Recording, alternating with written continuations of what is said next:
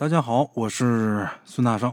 这一晃啊，落了几期没给大伙更新，哎，我觉得有必要跟大伙解释一下，为什么这两天没更，是因为我的四姨在前几天去世了，老太太七十岁，得癌症得了，到今年差不点十年，差一点十年。这十年间呢，我四姨的这个心态啊，也是非常的好的。呃，得的是肺癌，后来呢。转移转移到脑袋里边，大夫啊都不会治了，说得这个病没见过活这么长时间的。啊，这十年间呢，我这四姨呀过得挺好，挺开心，挺舒心，儿子也孝顺，家里边老头呢对他也好。虽然说两个人也拌嘴啊，但是四姨跟四姨夫的感情呢特别好。哎，包括临终走的时候也没遭罪。他这个病就是脑瘤，到后边长到一定程度，一爆这人就完了。哎，早有心理准备，但是真到这节骨眼儿心里边还是很不舍的。四姨对我们家可以说是恩重如山，啊，对我母亲呢，从小我母亲身体特别不好，家里边那么多孩子，我母亲是最小的一个，东北话啊，腊渣啊，最小的一个。身体从小就不好，他这个四姐呀，一直拿她当自己闺女那样爱，哎，不拿这当妹妹，就当自己孩子一样疼。哪怕到后边病的那么严重，心里边啊，一直都惦记自己这老妹妹。最不放心的就是自己这老妹妹。他们姐俩的感情是没有办法几句话说清楚的。哎，四姨走了，理应。送四姨最后一程。这些天呢，从打四姨倒头开始，我一直是忙到整个葬礼结束。前前后后，他是大三天。哎，死的那天是凌晨三点多钟，我们是四点钟知道的消息，就从那天凌晨四点一直到。这三天结束，然后人埋完之后，我才回的家。这三天三宿我没合眼。回来之后实在是困得受不了了，这车停到楼下都没往地库里下，因为我知道下到地库我就上不来，就累成那样。在楼下停好车，上楼之后躺到床上，哎呀，天塌地陷，顾不了了，赶紧睡觉。实在困得难受，这心难受，我这心脏又不太好，这一觉好嘛，睡了一天一宿，哎。今天算是睡过来了，赶紧抽时间给大伙更新。哎，具体就是这么个情况。有的时候我也是分身乏术。哎，列位呀，也别挑我理啊。好了，闲言少叙，咱们书开正文。哎，我微信里边有这么一位好朋友啊，是去年十月份加的我。他这个微信名字啊，就全是空白的啊，也没个名字。但是我记得是去年。十月份加的我，哎，在星期二的时候，他给我投这么一个稿子。他说：“孙先生您好，投个稿子，内容是倪匡先生在苏北地区垦荒期间发生的事儿。”哎，这倪匡先生，我估计大伙认识的应该不多，一位大才子，哎，写小说的，在香港跟古龙关系特别好，曾经呢也带这个金庸。写过《天龙八部》，很有才华的一个人啊。呃，二零二二年去年呗去世的，享年八十七岁。这个倪匡先生啊，他是后到香港的，因为啊，他曾经犯过一个罪，叫反革命罪。什么呢？把破坏这个交通设施干什么了呢？在大雪天的时候，他运煤的途中，他把一座木桥给拆了，那把这木头当柴火烧了，取暖了。就因为这事儿给扣一个反革命的帽子，后来他偷渡到了香港，哎，成了一代作家了。这么一位经历丰富的老先生，咱们今天呢就捡他在苏北地区垦荒期间发生的这么一件事情，给大伙说说。这件事情有灵异成分。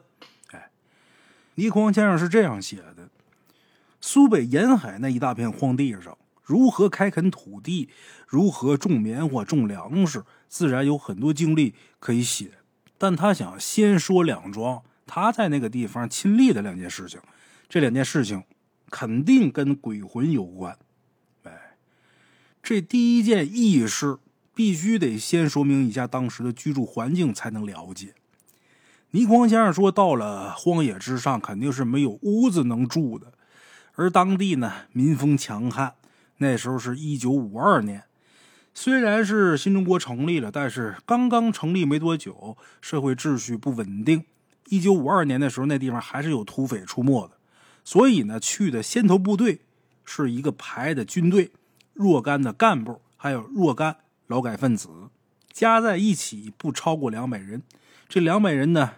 要住在一起，住的是比较大型的窝棚，用比较粗的竹子还有芦苇扎起来的柱子，交叉和地面形成三角形，在两个斜面上铺上芦苇，能遮风避雨。就这种窝棚，这种窝棚最宽的地方，它是地面，因为它是三角形的嘛，地面是最宽的，能有多宽呢？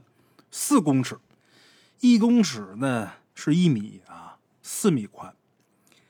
留下当中一条信道，然后两边睡人。睡觉的时候，这头一定是要朝向这个信道才行的。如果是向另一边的话，这头肯定会顶到这柱子上的。哎，咱们倪匡先生啊，曾经戏称这种窝棚叫金字塔。哎，大窝棚相当长，大概得有五十公尺，五十米那么长啊。每一边得睡一百个人，所以在分配的时候，每个人呢。就五十公分宽，你不能，呃，超出这个宽度。每个人就这么大地方，这大窝棚呢，一面啊是供出入的，另一面呢封起来，泥砌成的炉灶。这大炉灶得供应两百来人的伙食。当时也没什么床垫，连床板都没有，身子下面呢是割下来经过简单晾晒的茅草，晒干了的茅草倒是有一种异样的香味儿啊。在写这段故事的时候，倪匡先生啊，一直都在想念那个味道。哎，当中的这条信道呢，正好工人能走。这个环境给大伙介绍完，接下来咱来说这个故事，怎么个灵异故事，怎么个异象？哎，当时是到田间去劳动嘛，去干活，每个人都是累的不行啊，一天呢疲惫不堪。一到天黑的时候啊。人人是鼾声大作，绝对没有什么失眠这些情形。现在好多人都说：“哎呦，我失眠睡不着。”说实话，没累着，真累着了，那肯定睡得着。扒拉你，你都不醒。哎，等到那儿前几天倒是没什么事儿，一直到第三天、第四天晚上开始，每天晚上在人睡觉睡得正香的时候，睡意正浓之时，就有人推这个睡着的人。耳边呢，还能听见这人说话，说什么呢？让让让让，热死了，让我出去凉快一下。被推的人这会儿睡意正浓，大多都是缩一下身子，翻下身，哎，让一让就得了，没有人会去计较。就这么两三个星期下来，出现了一个奇怪的现象，怎么的呢？每个人都被推过。大伙儿都觉得挺诧异的，谁呀？每天晚上非得出去凉快凉快不可？哎，于是排长跟队长集中所有来的人问话，但是没一个人说曾经有过这样的行为。哎，这大家伙可就开始怀疑了。排长这时候提议啊，咱们得有人呐值夜班，不能都睡，咱们轮班值。因为是排长的提议嘛，所以呢，他自己守职。哎，我说的这些事我提这些事我我先来，我先值班。就那天到半夜的时候，白天干一天活啊，那值班没情况，也没什么可玩的，也不能听个故事、玩个手机的，那是得困啊。到半夜呀，就困不行，睡着了。正睡着呢，朦胧中。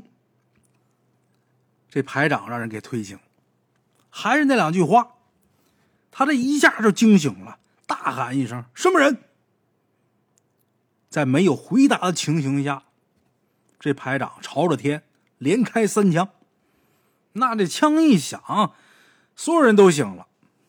当天晚上点起油灯，非要把这人找出来，但是找了一宿也没个结果，一直到天亮，也没找出来这人是谁。这他妈就是个麻烦事儿啊！到底是谁呀？会不会是土匪呀？会不会是什么反革命分子什么的呀？啊！必须得把这人揪出来。就这个时候，有这么一个负责在灶上烧火做饭的这么一个人，这人是雇来的一个当地的乡民。这人岁数当时特别大，得有七十多岁。哎，大伙儿都一开始乱乱哄哄的，他刚开始不知道怎么回事他后来弄明白之后啊，晚上的时候没敢说，等到一早的时候，大伙儿还是揪这事儿不放，这人才说话。听他说话这语气，哎，语速能看出来，这人说的比较迟疑。说什么呢？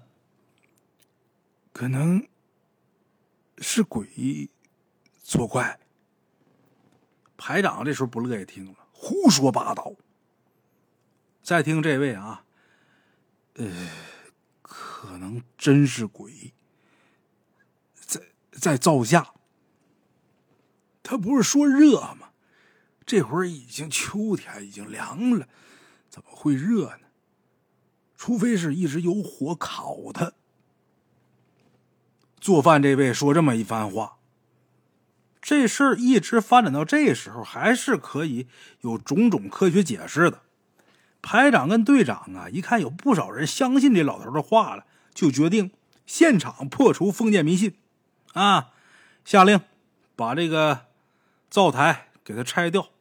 然后往底下挖，结果挖了不到一公尺，赫然一副十分完整的骸骨在那儿放着呢。哎，不到一米深就挖出来一副骨架，这一下所有人这脸都青了，傻了眼了，也不知道怎么办好了。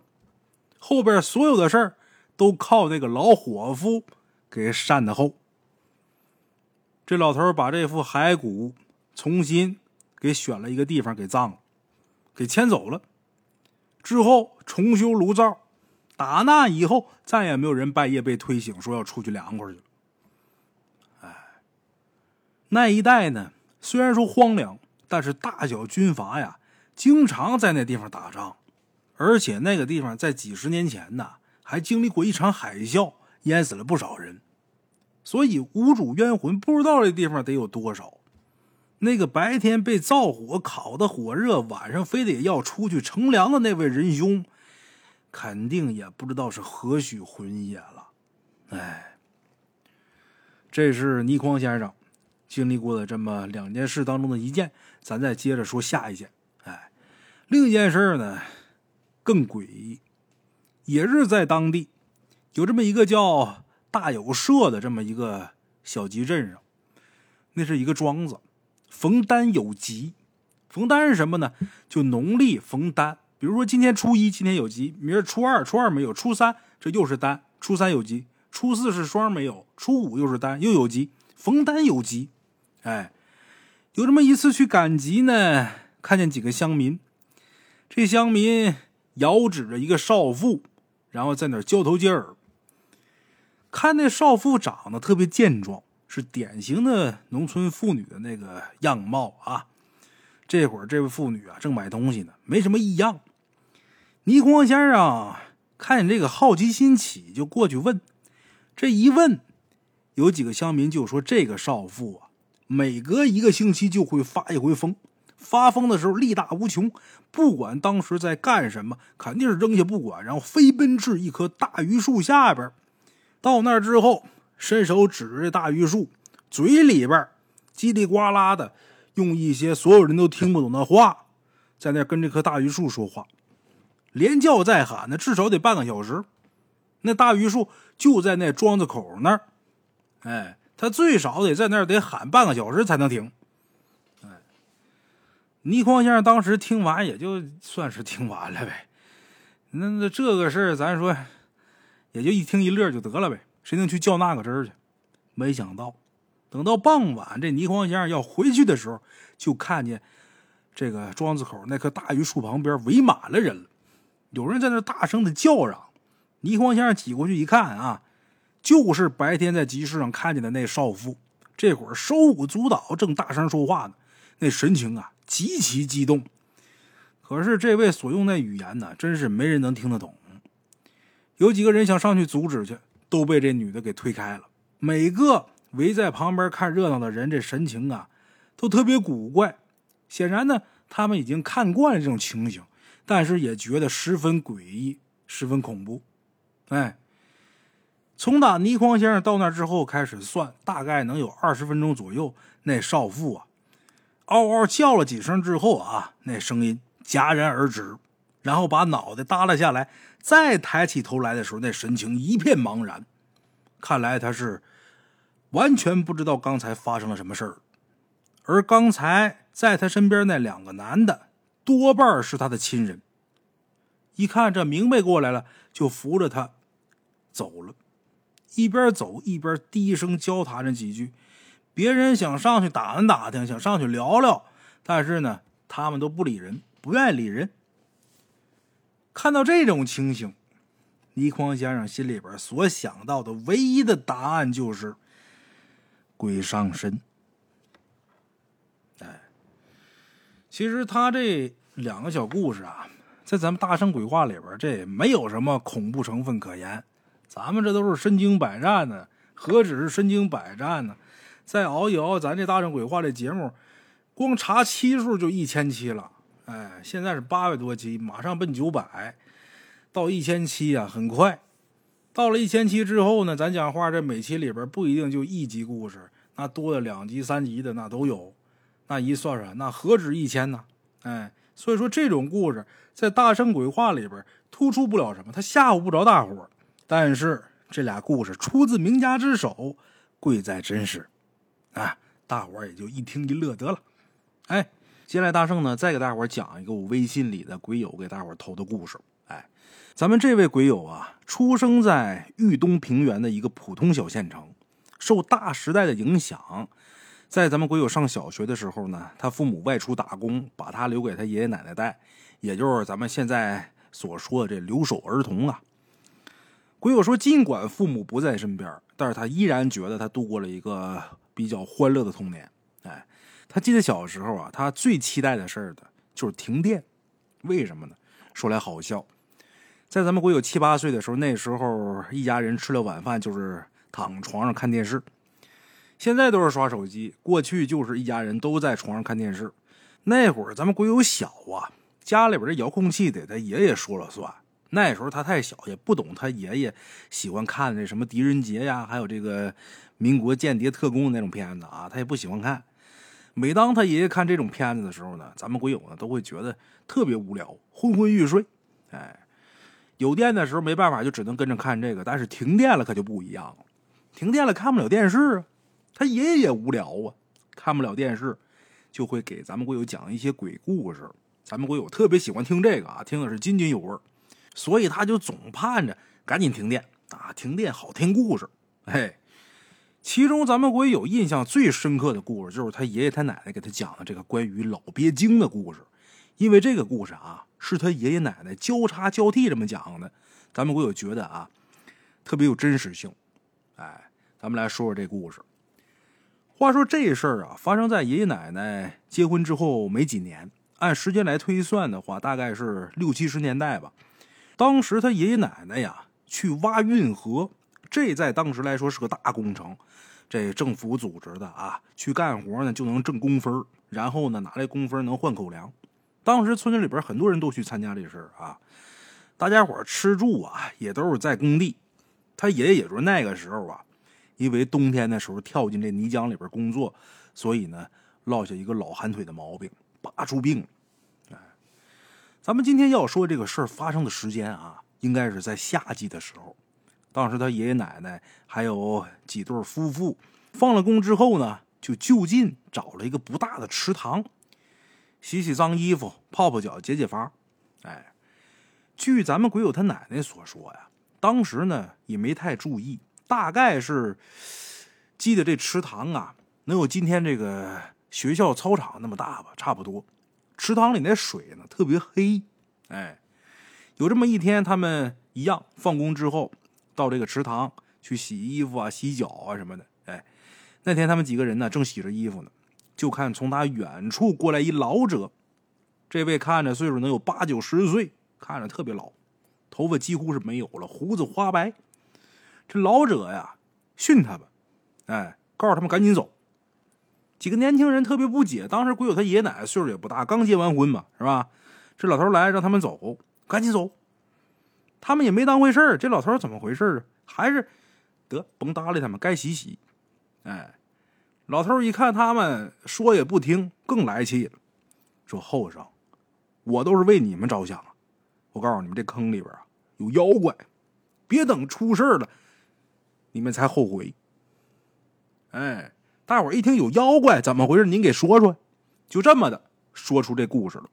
哎，话说那个小镇呐。是咱们国有他们那个县城里边比较有名的西瓜种植区，哎，种西瓜的，得益于当时这土壤啊非常适合种西瓜。这老头他们家的西瓜地啊就在这池塘岸边不远的地方。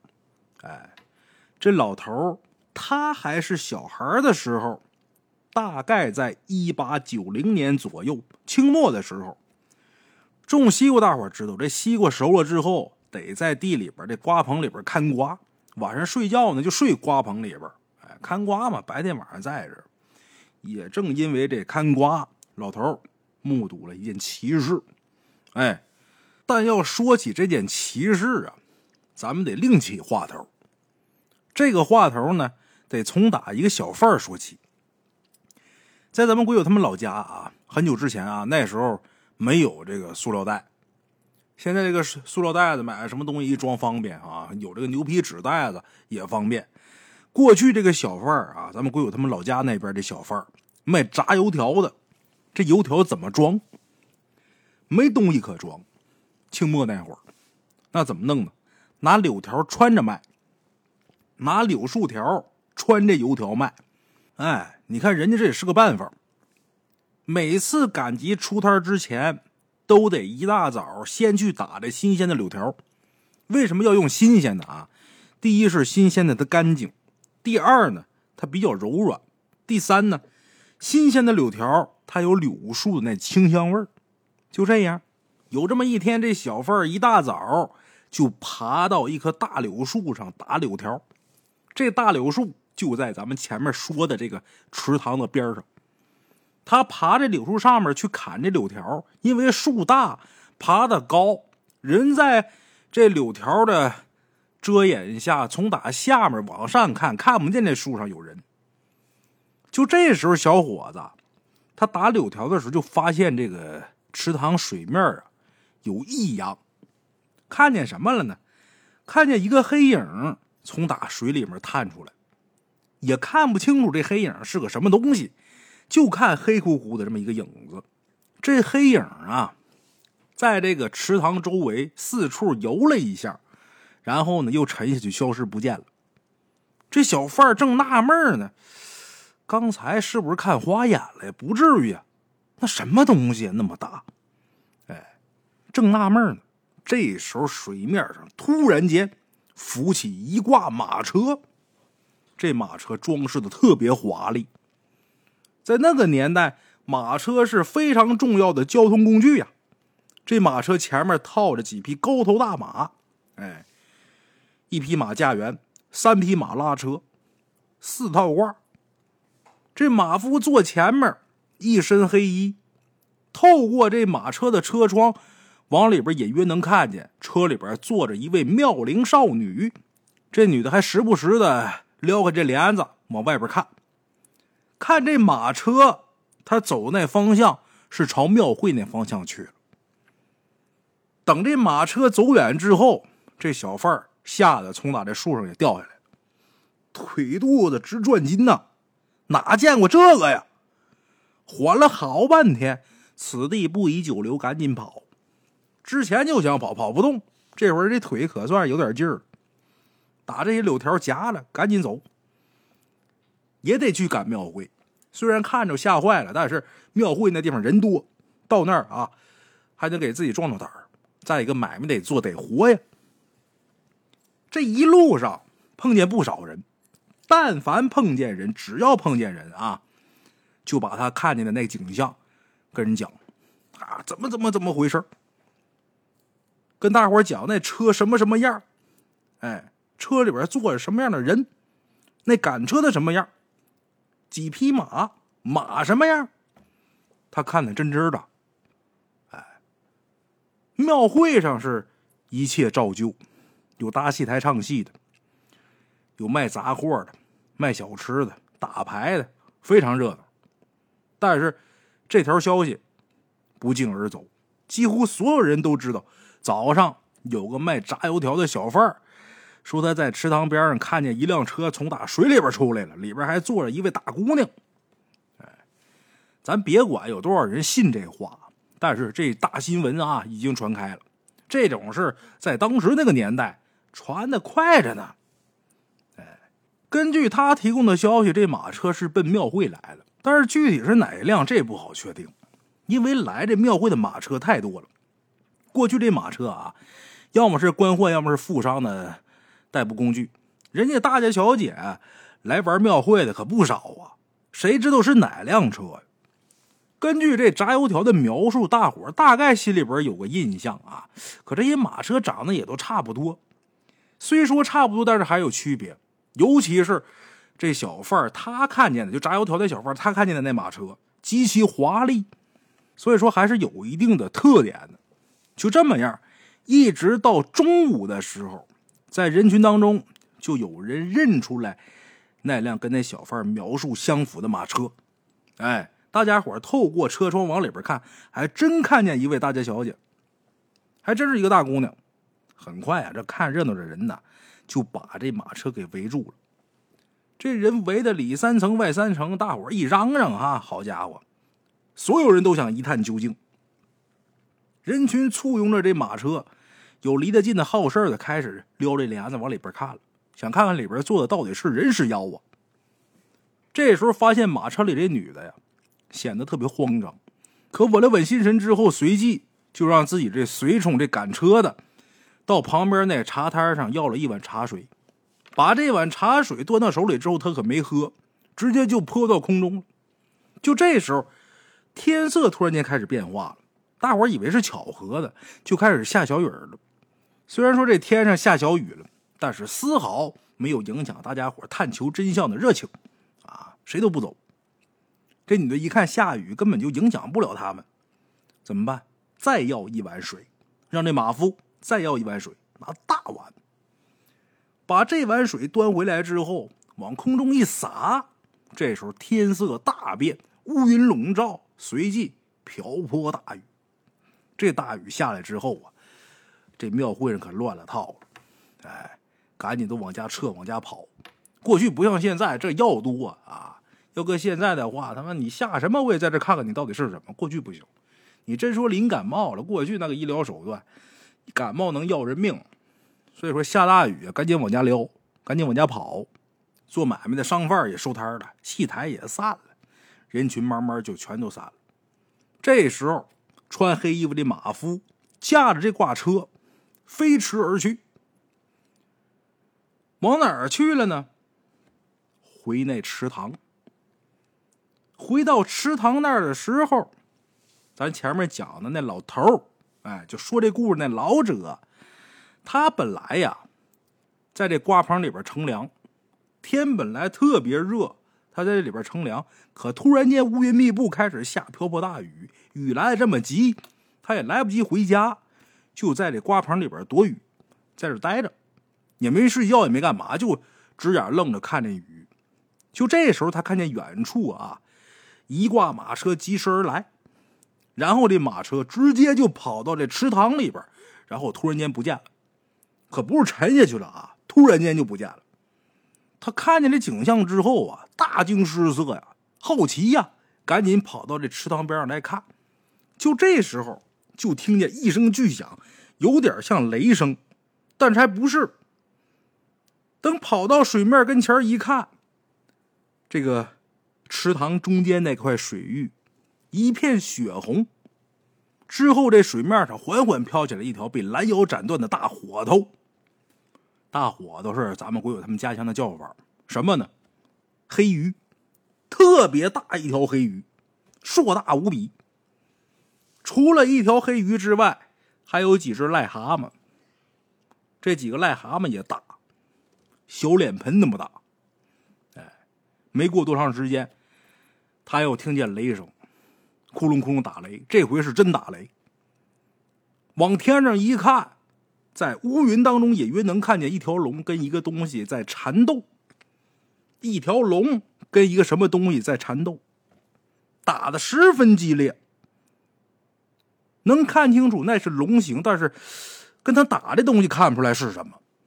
哎，在下边看，明显能感觉呀，那条龙不占上风，对对面那东西有所忌惮。就这么打了一会儿，对面那东西也不跟这龙纠缠，飞走了。这龙也没追，翻了个个直冲天际。随后乌云散去。到了，他也不知道跟这龙打那东西到底是什么。反正那龙他看的也不是那么真着，就那么一个影儿。哎，后来过了。大概能有三年左右，他们村里边来了一位云游道人。这龙跟这个不明生物两个人缠斗这事儿，可不光他看见了，村里不少人都看见，好多人都跟这个云游道人描述啊，当年发生的那件事儿。哎，这道士呢，听完之后，掐指一算。跟大伙儿讲，这池塘、这坑里边，原来住着一个老鳖精。这老鳖精修炼上千年，成了精气了，能行云布雨。那次这老鳖精啊，去庙会，火头精就是那大黑鱼精，他就是那马夫。平时这老鳖精想要幻化人形出门的时候。这火头精啊，都得先出去探道，看旁边有没有人。有人的话，可不敢从打水里边就出来一辆马车呀，那不招祸呢吗？那天那小贩在树上砍这柳条的时候，这火头精就没看见他。哎，所以说，让这小贩看见了，泄露风声了，就这么的。因为这火头精没给他望好风。以至于他这身份暴露。那么说，那几个蛤蟆是什么呢？驾辕的、拉车的不是有马吗？那些蛤蟆变的。哎，回来之后，这火头精还有那几个蛤蟆都被这老鳖精给处决了。老鳖精藏身这老巢也泄露了，大伙也知道了。天上派神龙来收他，但是因为这老鳖精年头太长，能耐太大，让他跑了。哎估计以后是不会再来了。这话是那云游道人说的。估计以后不会再来了。那万一他要回来了呢？时光荏苒，岁月穿梭，一转眼几十年过去了。当年看瓜那小孩，现在已是八九十岁的一位老者。所以他看见鬼友他爷爷奶奶，包括当年呐干活这些工人。在这个池塘那儿洗衣服干嘛的？老头好心提醒。哎，当年那云游道人说，有可能就不回来了，啊，估计以后不会再回来了。那万一这老鳖精要是想家了，回来看看，刚好碰见这水塘边上有人，万一说走这一路饿了，拿你们垫吧垫吧，可如何是好啊？哈，好了啊，我是孙大圣。这是咱们今天的这期故事啊，因为这段时间我自己的事儿，这故事少更了有这么几期哈，我这些天呢会给大伙补上啊，非常感谢大伙的支持，我是孙大圣，咱们下期见。